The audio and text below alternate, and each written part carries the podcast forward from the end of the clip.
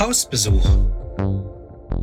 Wer steckt hinter Berlins und Brandenburgs Baukunst? Vergessene Architekten und ihre Bauherren.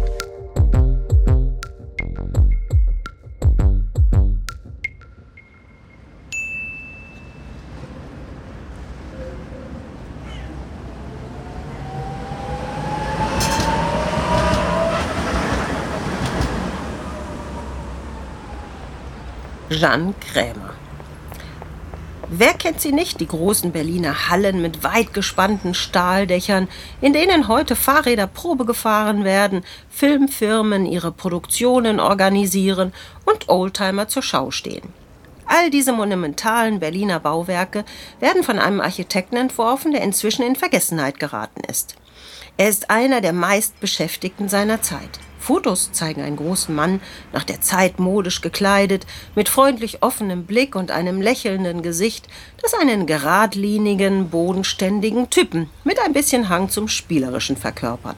Obwohl dieser präsent wirkende Mann lange Zeit im Schatten des bekannten Peter Behrens steht, erwirbt er sich aber dennoch einen eigenen Namen in der Berliner Architektenszene. Und doch ist er heute vergessen. Warum? Jean Krämer wird unter dem Namen Johann Josef Krämer am 11. März 1886 als Sohn des Landwirtes Johann Josef Krämer in Kastell, einem Stadtteil von Mainz, geboren. Er besucht die Oberrealschule in Mainz, absolviert seinen Militärdienst und beginnt ein Architekturstudium an der Kunstgewerbeschule in Mainz mit einem anschließenden zweijährigen Praktikum als Maurer und Zimmerer. Soweit liest sich dies wie der übliche Weg eines jungen Mannes zur Findung eines Berufes. 1906 jedoch wechselt er an die 1883 gegründete Kunstgewerbeschule Düsseldorf. Dort wird schwerpunktmäßig Architektur und angewandte Kunst gelehrt. Seit 1903 fungiert hier Peter Behrens als Direktor und Lehrer. Behrens gilt als der große Neuerer der Lehre im Kunsthandwerk. Und Krämer hat Glück.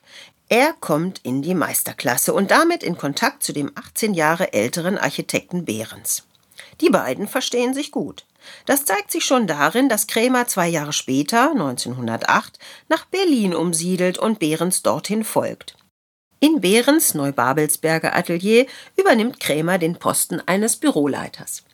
Behrens ist im Jahr zuvor vom, zum Chefarchitekten der AEG ernannt worden und mit Büro und Familie Richtung Berlin umgesiedelt. Sein Babelsberger Atelier schreibt Geschichte. Namenhafte Künstler geben sich die Klinke in die Hand. Kremer ist Behrens Vertrauensperson. Als Chefarchitekt beaufsichtigt er die Angestellten. So zählen zu seinen Mitarbeitern Walter Gropius, Le Corbusier, damals unter seinem Geburtsnamen Jean Jeanneret dort tätig, Ludwig Mies van der Rohe, Max Hertwig, Adolf Meyer, Paul Tirsch, Adolf Rading und Fritz August Breuhaus de Groot, wie auch viele andere. Diese jungen Architekten kommen und gehen. Krämer bleibt. Er unternimmt mehrere Reisen mit Behrens nach Italien, Griechenland und in die Türkei. Fotos zeigen Bootsausflüge mit der Familie Behrens, heitere Geselligkeiten, sommerliches Beisammensein im Garten, am Wasser und bei Spaziergängen mit Frau und Kindern Behrens. Krämer bleibt zehn Jahre bei Behrens.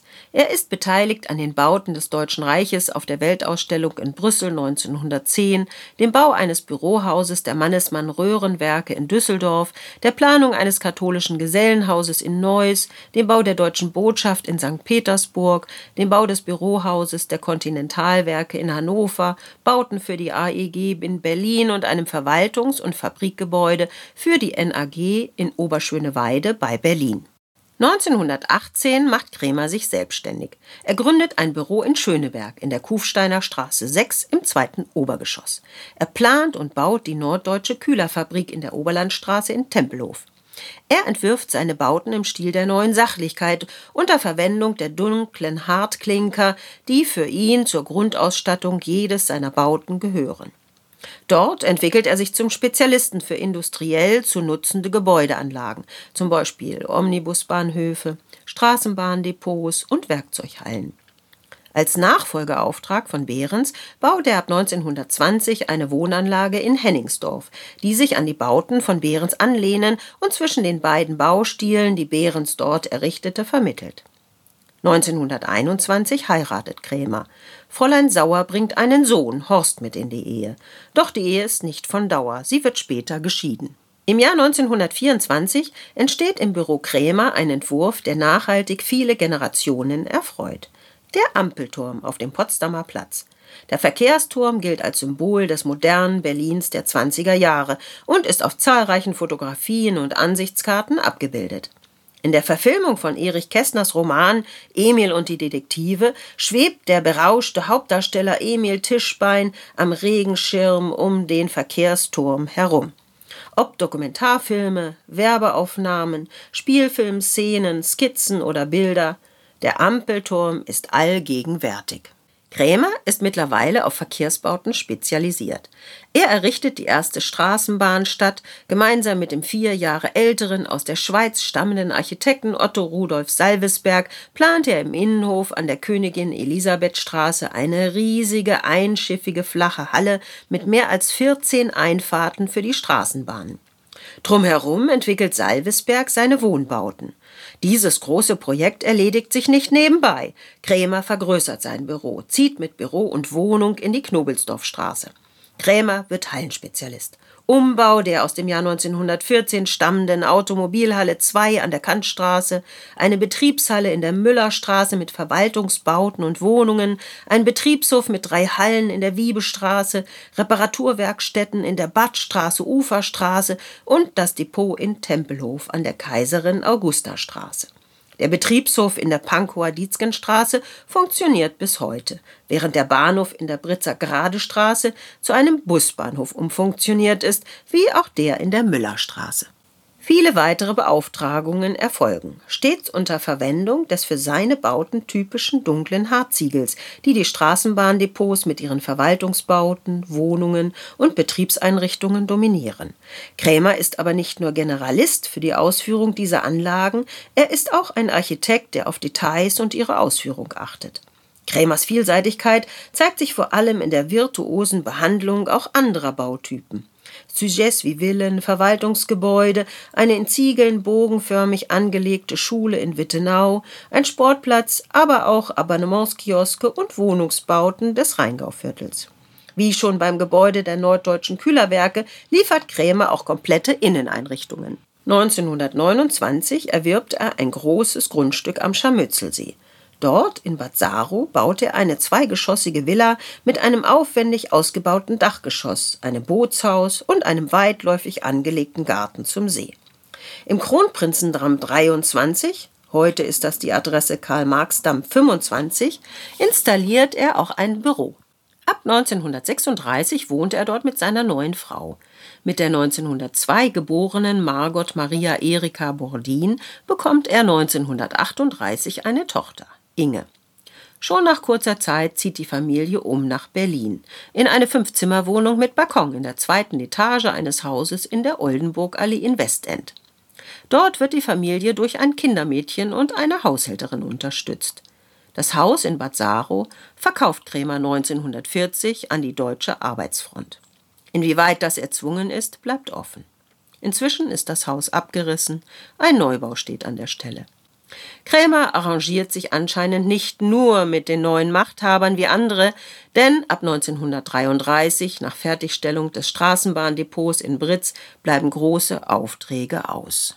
Zu seinen letzten Aufgaben gehört die Realisierung eines Verwaltungsneubaus einer Gummifabrik und einer Munitionsfabrik auf dem Gelände der Bergmann Elektrizitätswerke in Wilhelmsruh und 1936 der Bau eines Einfamilienhauses in Westend. Jean Krämer stirbt mit nur 56 Jahren, unerwartet und überraschend, am 17. Januar 1943 in der Oldenburgallee in Westend an einem Herzinfarkt. In jener Nacht hat er große Sorge um seine Frau und seine Tochter, die anlässlich eines Zirkusevents in der Deutschlandhalle in Lebensgefahr sind, als ein unerwarteter Luftangriff auf Berlin niedergeht und die Bevölkerung, damals nach zwei eher kriegsruhigen Jahren, überrascht wurde. Nach Krämers Tod verlassen Margot und Inge Berlin.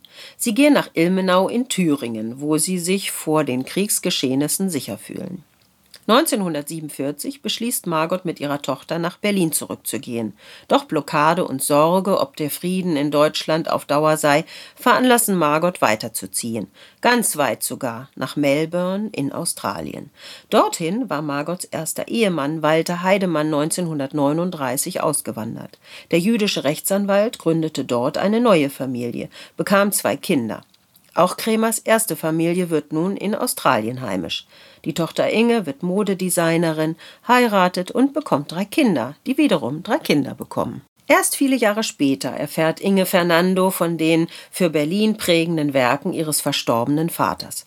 Nach dem Tod Margots werden Dokumente, Bilder, Zeichnungen, Pläne und Erinnerungen in Melbourne in Kisten gepackt, denn die englischsprachigen Nachkommen nehmen die deutschsprachigen Hinterlassenschaften vorerst nicht in den Fokus. Ein anderer wesentlicher Grund für das Vergessen des Architekten Kremers liegt sicherlich daran, dass Jean Kremer, anders als Peter Behrens, nie publiziert. Es gibt keine Rede, kein Vorwort, eine Einleitung im Buch, keine Werkschau, die von ihm jemals veranlasst wurde. Hätte er bei Behrens abgeschaut, wäre er vielleicht sogar der Präsentere. Immerhin sind es 33 erhaltene Bauten, die in Berlin und Brandenburg als Denkmal an ihn erinnern. Nicht weniger, als Behrens heute noch vorweisen kann. Aber nicht nur dieser Architekt, diese Architektin ist in Vergessenheit geraten. Auch viele andere Baumeister haben in Berlin Bauten hinterlassen, die begeistern, die sich im gewandelten Stadtbild verstecken und die es zu entdecken gilt. Möchtet ihr mehr zu den Berliner Architekten erfahren, seid herzlich willkommen auf der Webseite www.edition-eichhorn.de. Dort findet ihr mehr zu den Architekten und Architektinnen und deren Geschichten und Werken. Schaut einfach einmal vorbei. Es gibt auch gedruckte Bücher. Und für einen Ausflug nach Italien sei die Reihe Palladio Aldinen empfohlen. Auch für diesen Baumeister und seine Werke gibt es eine Podcast-Reihe. Viel Spaß beim Reinhören wünschen euch Ulrike Eichhorn und Dr. Klaus Detmer.